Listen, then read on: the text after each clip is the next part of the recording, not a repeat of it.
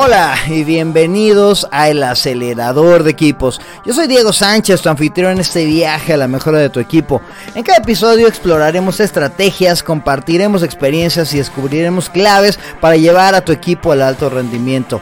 Y bueno, vamos, porque esos equipos no se van a acelerar solos. Comencemos. Y nuevamente muchas gracias por escucharnos aquí en tu podcast o vernos. Ya no sé si me ves, me escuchas o simplemente me ignoras en la vida. Pero bueno, bienvenidos otra vez a tu podcast El Acelerador de Equipos. Aquí nuevamente en la, cuarta temporada, en segundo episodio de la cuarta temporada, episodio número 62. Y bueno, pues toda esta temporada estaremos hablando de muchas cosas de trabajo en equipo, muchas cosas que tienen que ver con consolidación de los equipos mismos. Y, em, y, bueno, y si no me has entendido en todos los otros episodios en los que he estado hablando, o sea, échales otra escuchada, o a lo mejor no me he explicado bien, pero pues gran parte o la tendencia de, liderazgo en, los últimos tiempos es ver más, es ver al líder no en una posición de superioridad, sino en una posición de servicio. Una persona que se dedica a facilitarle el trabajo a las personas que trabajan con él eh, y además por medio de esto pues, generar esta inspiración, ¿no? Generar motivación intrínseca para que las personas decidan hacer lo que pues está planteado como los objetivos del, del equipo mismo o del líder. Y pues al plantear esto de que el liderazgo es una posición de servicio, bueno, pues mejor traje a alguien que me ayudara a hablar de servicio. y qué mejor que mi queridísima amiga Dani González. Em, ella ya estuvo platicando conmigo en mi podcast anterior en, por qué no, acerca de, por qué no le sirves al cliente. Y em, te voy a dejar las ligas para que escuches ahí si quieres tener un poquito más de contexto de lo que, de lo que platicamos con Dani en ese entonces. Pero ahora, pues le doy la bienvenida a este nuevo proyecto, que ya ni tan nuevo, Dani, eh, a, bienvenida a el acelerador de equipos. Ay, qué bonito esto del acelerador de equipos. Ciertamente es algo que necesitamos. Diego, muchas gracias por eh, dejarme estar otra vez con tu público.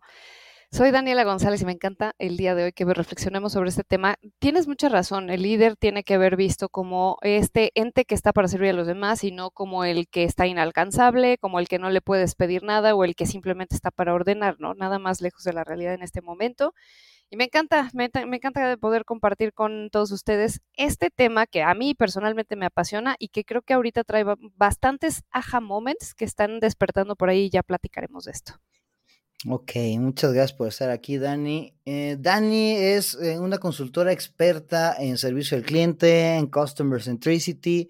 Eh, trabajamos juntos bastantes años, entonces es, buena, es buena amiga y, me da mucho gusto verla por, por estos rumbos.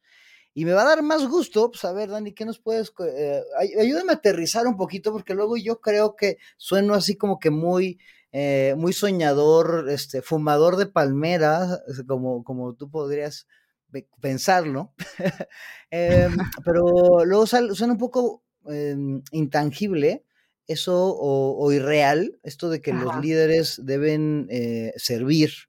Em, tú como experta en servicio, Em, también se habla mucho acerca del servicio y cuando hablamos de servicio, pues como que vemos hacia afuera, ¿no? ¿Cómo le sirvo a mi cliente y demás? Pero este, este concepto del cliente interno, Dani, ayúdame a aterrizar esto. ¿Qué es el cliente interno y por qué eh, debería existir servicio dentro del equipo mismo? Cierto, es, todo un temazazo, ¿eh? Así que ahí tú me dirás si me estoy emocionando de más, porque sí creo que concisos y directos es lo de hoy, pero eh, de aquí salen un montón de cosas de las que bien podríamos seguir hablando. Yo, antes de decirte qué onda con el cliente interno, Diego, a mí me encantaría que todo el mundo preguntase una cosa. Y, este es como, un, como el abremente, ¿no? Es, oye, hoy, ¿tus colaboradores recomendarían trabajar en tu empresa? Y esta es una pregunta que tiene cuatro posibles respuestas, ¿no? Si lo vemos desde ese punto de vista, a lo mejor el, el, jefe me dice, sí, sí, sí, yo creo que recomendarían, y si voy y le pregunto a los colaboradores, a lo mejor puede que me digan, no. Y entonces estamos en un escenario de surrealismo. Otra de las posibles respuestas es que a lo mejor el jefe me diga, sí, sí, lo recomiendan, y los colaboradores me digan, sí, yo también lo recomiendo, lo cual sería precioso y es coherencia. Otro tercer escenario sería que el jefe me diga no, probablemente no lo recomiende y el colaborador me diga sí, sí lo recomiendo y entonces estamos ante una inconsciencia terrible y esto sería súper triste seguir navegando así. Y la última y el peor escenario es, por supuesto, que el jefe piense que no lo recomienda, pero también el colaborador me diga sí, absolutamente no lo recomiendo. Y entonces ahí hay una depresión terrible, ¿no? Y, creo que esto de hacerlo tangible pudiera bien contestarse con esta pregunta, porque a lo mejor, Diego, tú podrás ver esta correlación entre la satisfacción interna y la satisfacción externa. No podríamos llevar a cabo una oferta de valor allá afuera si no tenemos absoluta satisfacción interna absoluta satisfacción interna en las, cosas que tú sabes que tienen que estar bien, porque ese, es, esa nada más sería tener coherencia y consistencia con lo que tú estás intentando dar allá afuera, ¿no? Me toca trabajar mucho con pymes y es triste saber que la oferta de valor está perfectamente calibrada, que la gente se esmera mucho en dar una experiencia allá afuera que se vive, que se recomienda, ¿no? Y hace hablar a los clientes, pero cuando llegas al equipo realmente puede no ser la misma historia. Entonces sí creo que hay una correlación directa entre tu éxito allá afuera con los clientes y, y, el ambiente adentro, que no es lo mismo que satisfacción, pero que son parte de la misma historia, que son parte de la misma moneda. Entonces, esta es la primera cosa que tendríamos que preguntarle a la gente que nos está escuchando. Uno, ¿tus colaboradores hoy te recomendarían trabajar, trabajarían en la empresa? O sea, le dirían a un colega más, ay, vente a trabajar conmigo. Ahí está la primera cosa de realidad que necesitaríamos analizar. ¿Tú qué piensas? Pues fíjate que últimamente me ha pasado que me, he puesto de moda hacer un ejercicio así como que le pongo a la gente, ¿qué características tiene el líder ideal? Ay, muy lindo, ¿no? luego les digo, ah, muy están chidas, ¿no? Eh, ¿Qué características sería el peor líder de la historia? Y guacarean, hay unas cosas horribles. Y luego ya, con base en esos términos que sacan, les digo, oye, ¿cómo te evaluaría las personas que trabajan contigo, ¿no? Eh, y ahí yo, yo había visto nada más dos escenarios, ¿no? Porque el siguiente tú pones los cuatro escenarios en donde le preguntas también de la otra parte y aquí nada más estoy como que en un proceso cognitivo, ¿no? Así como que, ay, a ver, piénsale, güey, imagínate, ¿no? Por cierto, hay gente que le cuesta mucho trabajo ponerte en los zapatos de la gente que trabaja para ellos y eso estaba bien perturbador, güey. Sí, sí. Eh, pero hay unos que se, que, se, que se flagelan, ¿no? Así, ah, no, me estarían matando, me harían pedazos y hay otros que viven, este, creo que son dos puntos de inconsciencia, ¿no? Uno supremamente pesimista donde dice, no, hombre, me harían pedazos, y otro dice, no, hombre, todo el mundo me calificaría bien, soy lo máximo y la neta del planeta. Eh, pero lo interesante aquí creo que es la, el impacto que esta percepción, la, la, percepción real de la cual hablas tú, pues sí tiene en el, en el desempeño del equipo mismo y en la consecución de sus resultados, ¿no? Em, he visto empresas que tienen resultados muy buenos o que por lo menos los clientes perciben como que está súper chido y, que adentro se están matando y pues traen una rotación horrible y cosas así, pero la cara que le dan hacia afuera pues es muy linda, ¿no? Pero hacia adentro no. Entonces esta incongruencia ya me puso a pensar y a preocuparme, Daniela. Exacto. Em, porque no existe, o sea, porque em, no, esta incongruencia viene de la falta de conciencia, creo yo, ¿no? De que esta percepción es importante para adentro y para afuera.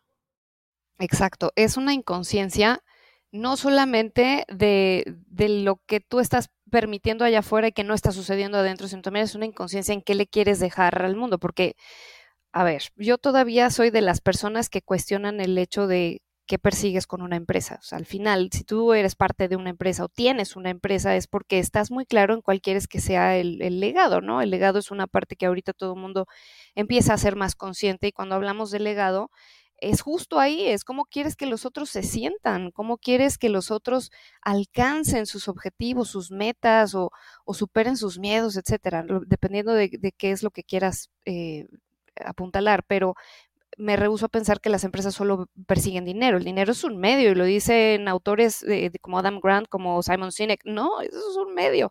Entonces, ir por el dinero sería tan, tan vacío como, pues, mejor ponle otra cosa a tu existencia, ¿no? sería bien, bien triste creo todavía en el impacto que cualquier organización puede tener allá afuera como para el bien común y en el bien común entendemos muchas cosas que tienen que ver con lo económico, pero tienen también con, superación, tiene que ver con, con hacernos mejor seres humanos o vivir bonito, ¿no? Deja tú, no te vayas para allá, pues, tan cerca como vivir bonito, es una posibilidad que a todos nos seduce.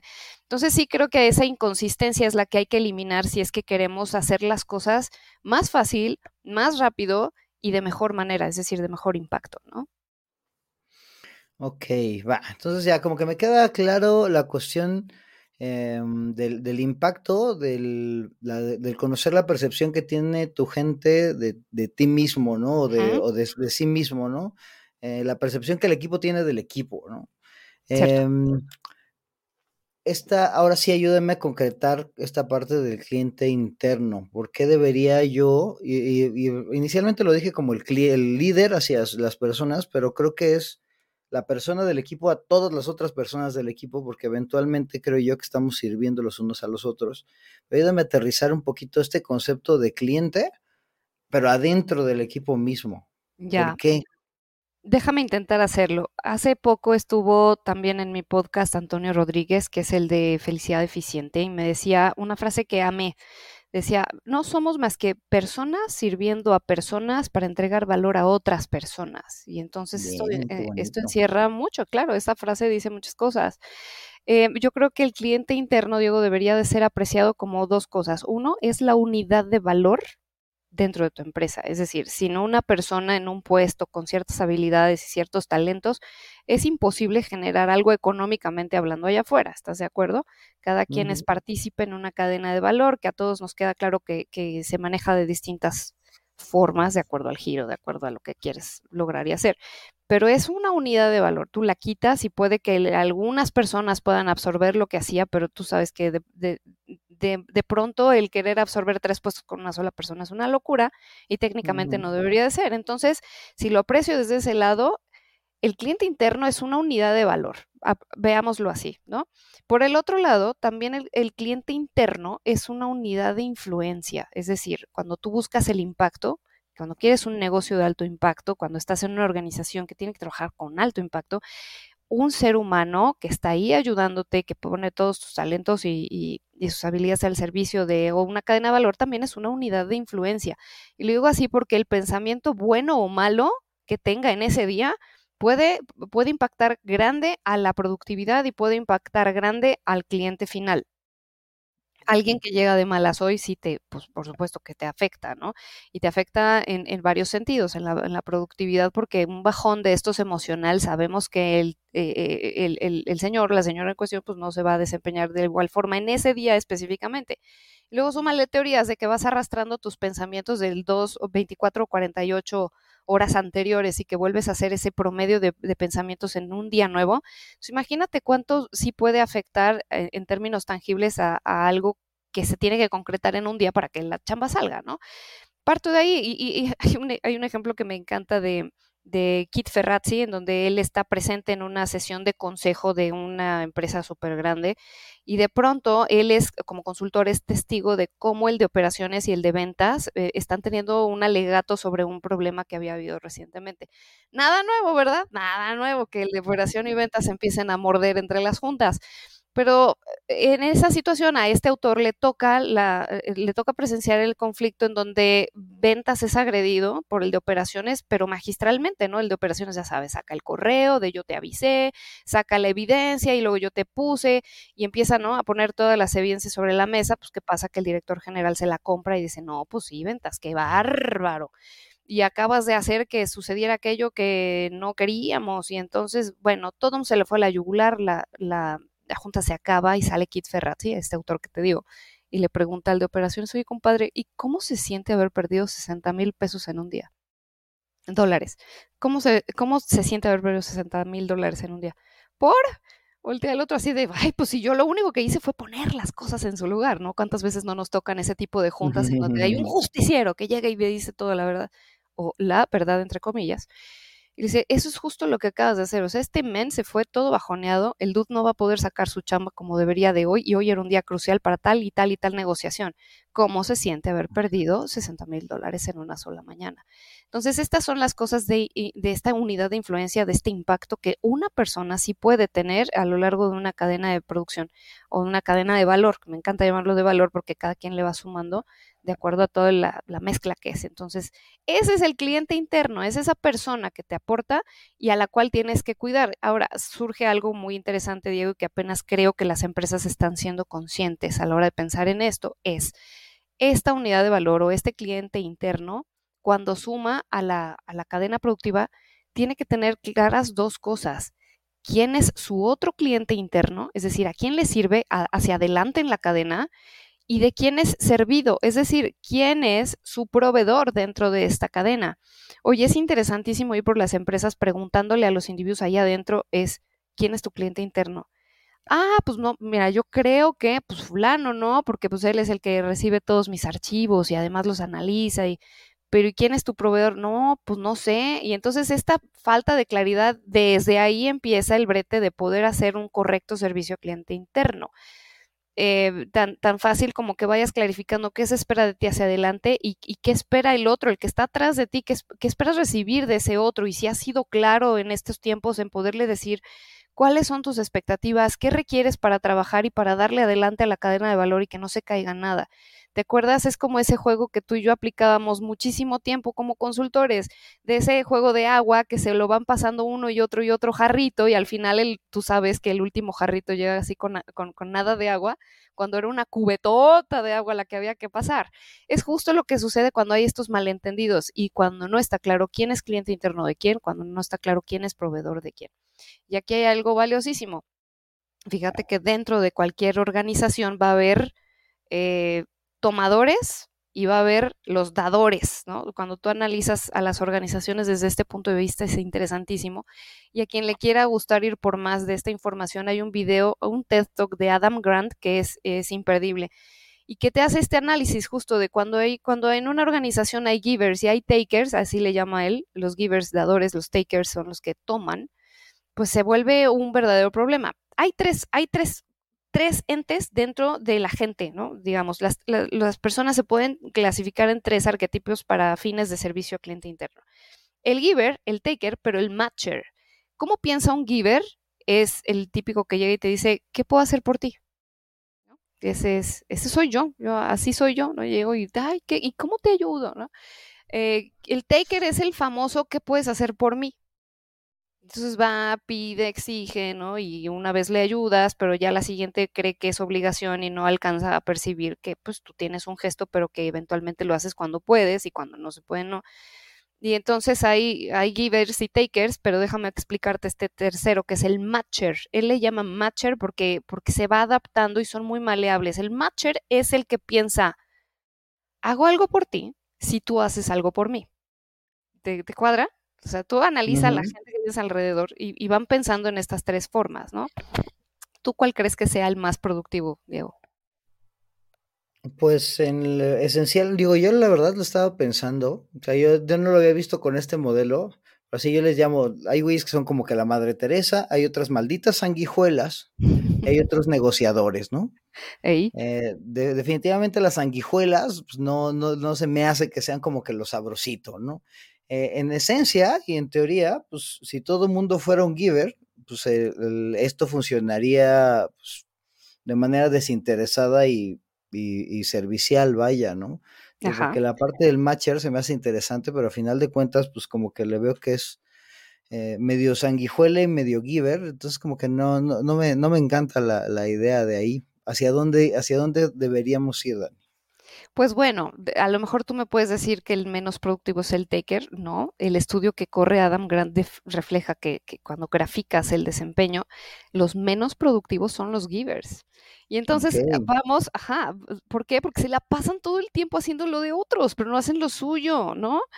Eh, eso es un tema. La gente que está en las organizaciones probablemente hoy nos escucha, dice, sí, yo también sé que el, que es giver, pues no se concentra, es así de, sí, compadre, ve de Teresa de Calcuta, pero haz lo tuyo, ¿no? Primero tuyo, ya después ayudas. A lo mejor hay este tema cultural eh, rondando.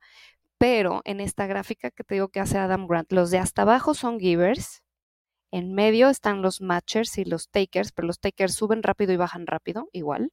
Y hasta arriba, productivamente hablando, vuelven a estar los givers. O sea que puedes tener dos tipos de givers en tu organización. El que sí ayuda un chorro, pero no es productivo, pero sí el que ayuda un chorro y capitaliza también el hecho de ser de ser dador y no capitalizando así como contando, o sea, no es cuenta chiles, no es, no es un matcher que si tú haces yo hago, no, es el da, pero eventualmente la vida le va pagando, ¿sabes? Es como de alguien que hace algo bueno por ti que eventualmente va cosechando lo que va sembrando con los demás. Esto, Diego, hace un parteaguas para el servicio al cliente y para toda la filosofía customer centric. Definitivamente necesitaríamos pugnar por organizaciones que tuvieran más givers y más matches. Y Adam Grant te lleva a tres reglas de oro. Cuando hay esta, esta curiosidad por saber más sobre cliente interno, como tú hoy y yo lo estamos haciendo, necesitaríamos hacer tres cosas. Uno, protege a los givers del, del, burnout, porque eventualmente se te van a cansar, porque te están todo el tiempo dando y además sacan lo suyo, y entonces es un tema. Se vuelve un tema no cuidar el ambiente laboral para ellos, se vuelve un tema el no, el no hacerlos sentir retribuidos en alguna forma, no porque lo estén esperando, si ellos soy, son givers, no están esperando algo a cambio, pero también es lindo, y tú y yo lo sabemos, que cuando en un ambiente de trabajo hay reconocimiento, hay un estamos avanzando y es gracias a ti, pues también es lindo. La segunda cosa que tiene que hacer alguien que, pugne por esto es estimular el pedir ayuda dentro de la organización. ¿Cuántos vamos por ahí pensando que, puta, si pido ayuda ahorita me va a cargar la tía a las muchachas? Porque se supone que debía haberlo entendido desde la primera. Con eso me contrataron. Es correcto.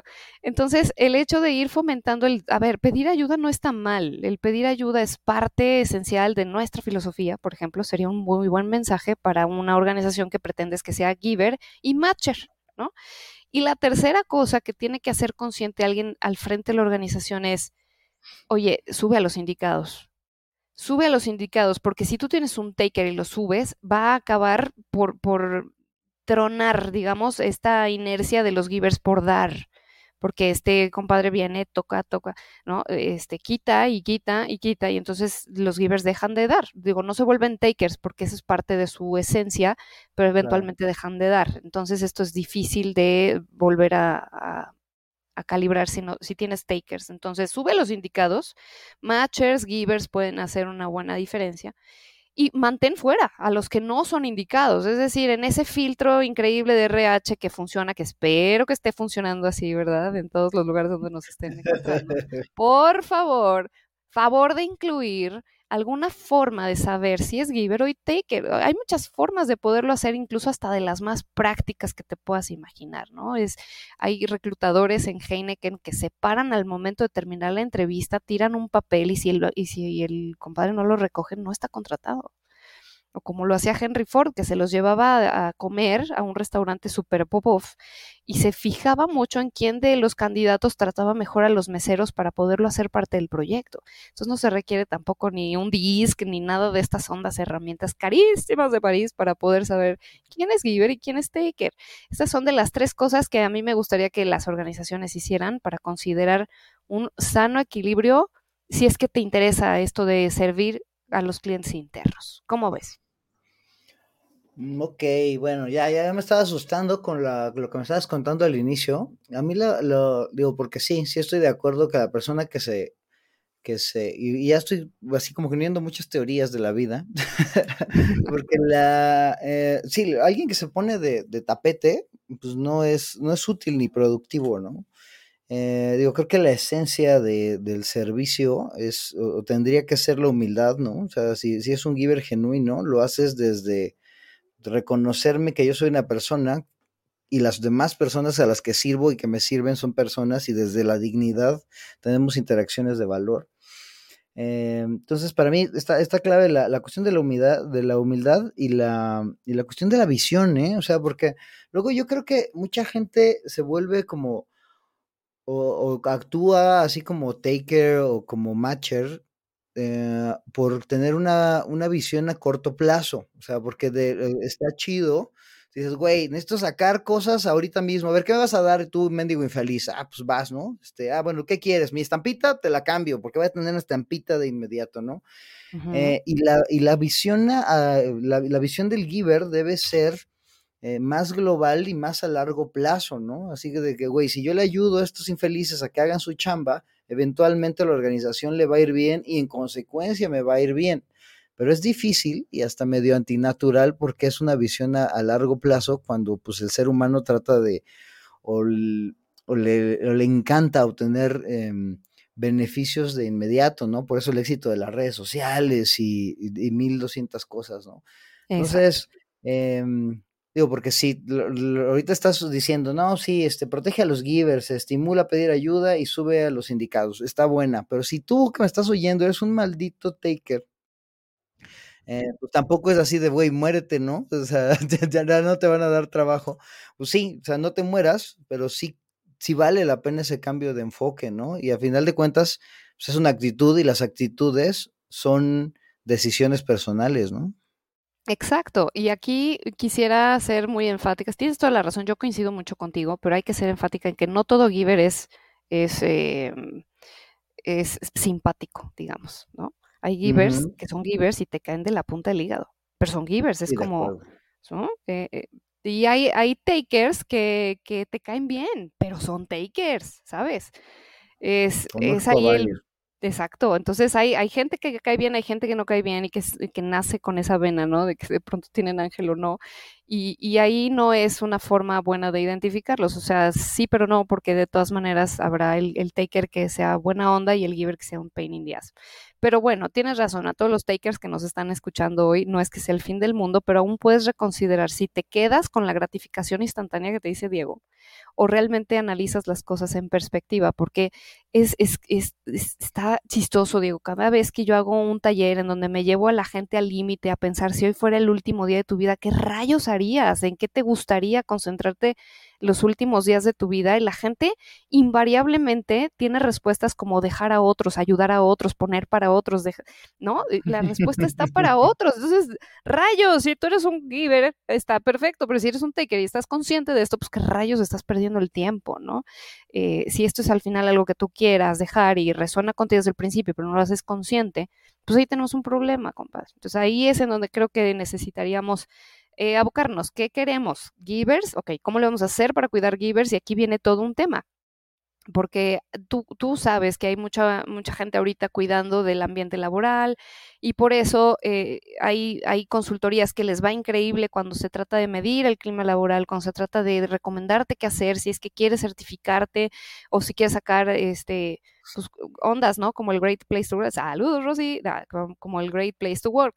Eh, el asunto está en que hay que considerar antes de todo esto, digo, dentro de toda la información que yo podido generar, Diego, te comparto que si yo corro, por ejemplo, toda la información de la voz del colaborador que yo tuve con mis clientes el año pasado, que no son menos de 500 encuestas, yo lo que alcanzo a ver es que hay tres cosas que están fallando continuamente como para poder tener este ambiente para givers y poder dar un mejor servicio al cliente interno.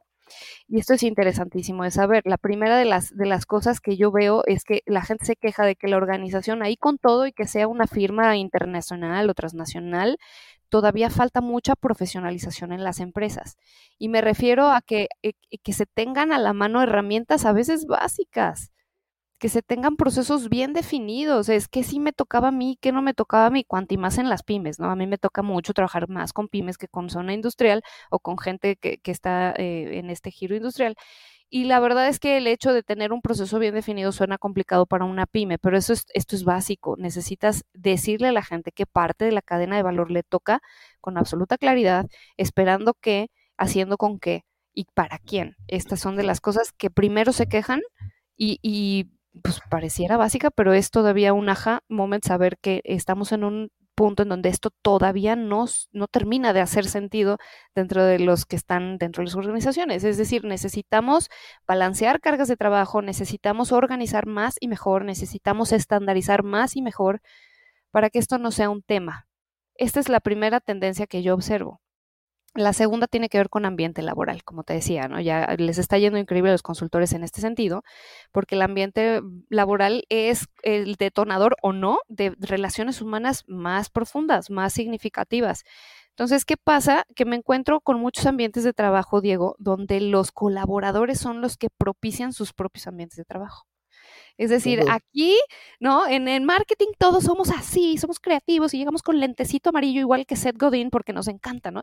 Y, allá afuera el de operaciones se lleva horrible con el de la línea 1 y 2 de producción porque no tienen absolutamente ni un ritual ni nada que los haga construir su propio ambiente de trabajo. Es decir, viven en friega y hay que sacar la producción y hacerlo así, ¿no? Entonces, lo que traen, lo que encuentran, lo van aplicando en sus áreas y esto también propicia mucho el trabajo en sí. Los que muchos de los gerentes o directores que nos podrán escuchar hoy saben que odiamos el trabajo en silos, pero pues ve desde dónde se propicia desde que no tengan ni siquiera su propia cultura. Entonces sí, es momento de la cultura, sí creemos que los siguientes cinco años va a ser de mucho sembrar cultura en las organizaciones a mí me toca ir pregonando la cultura customer centric, pero el, o sea, déjala en cultura. Necesitamos ayudar a construir un contexto con relaciones humanas estrechas, que sea de mejor comunicación, que sea de mejor integración, que sea de compañerismo. No me dejarás mentir, para acelerar equipos se requiere de esto, ¿no?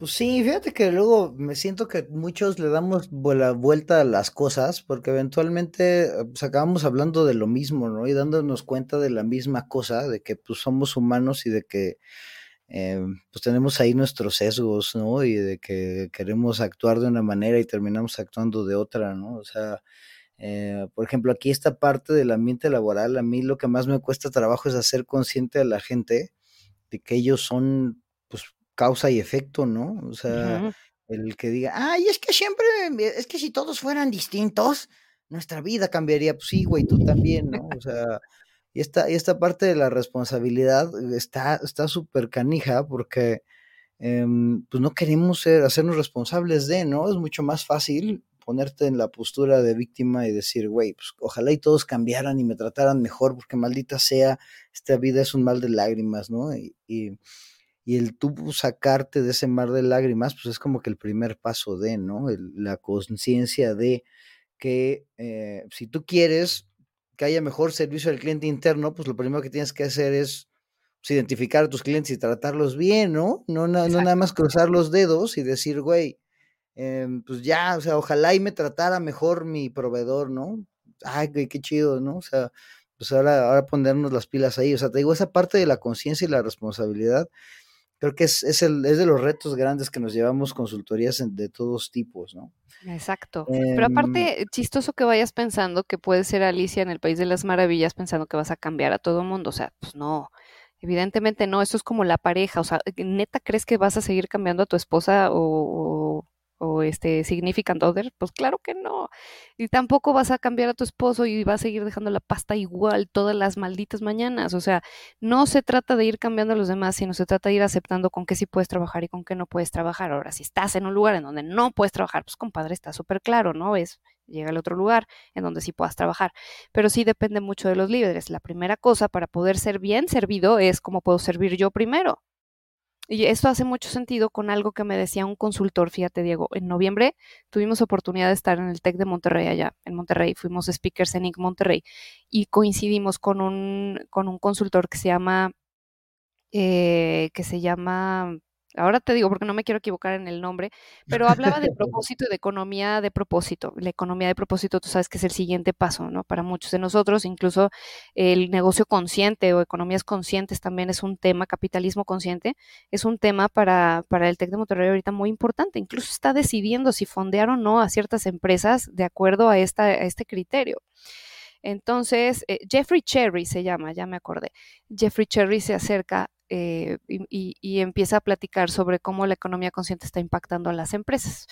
todo esto tiene eh, el origen en un gran libro que yo le recomiendo mucho a la gente que nos está escuchando leer, que es el de Raxi Sodia, que se llama Firms of Endearment.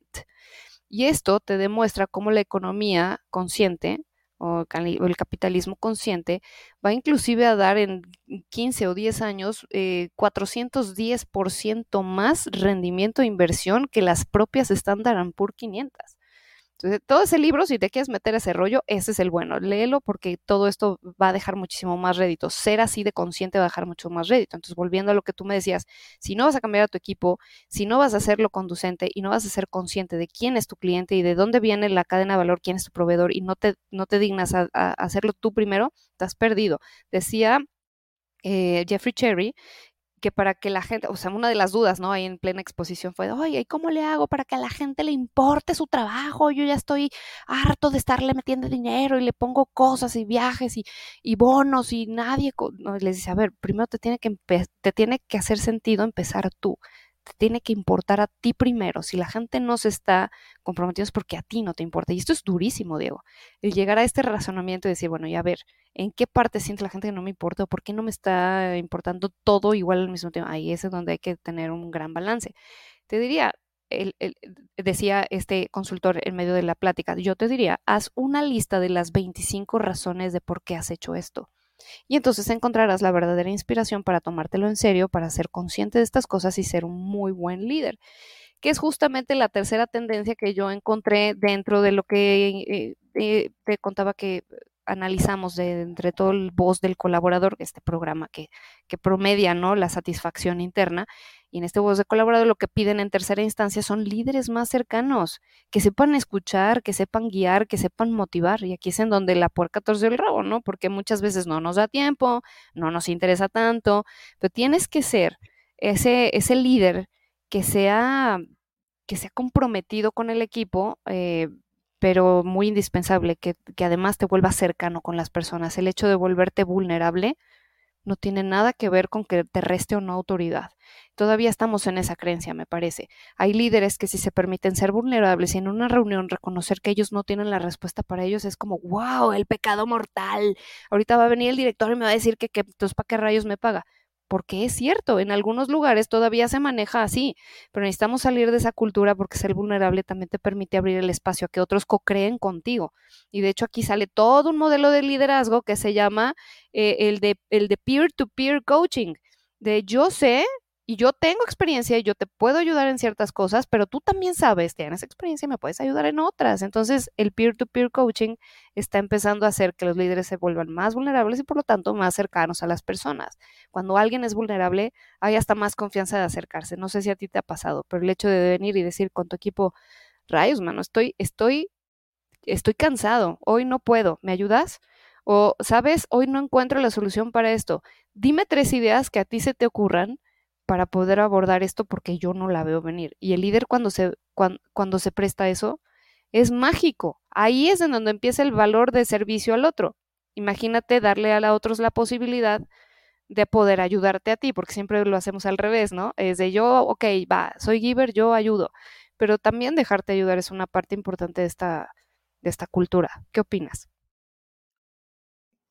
Pues, insisto, creo que gran parte de las cosas tienen que ver con lo mismo. O sea, por ejemplo, en mi, en mi modelo, estas tres cuestiones que, que, das, pues una es la claridad, o sea, la gente necesita claridad.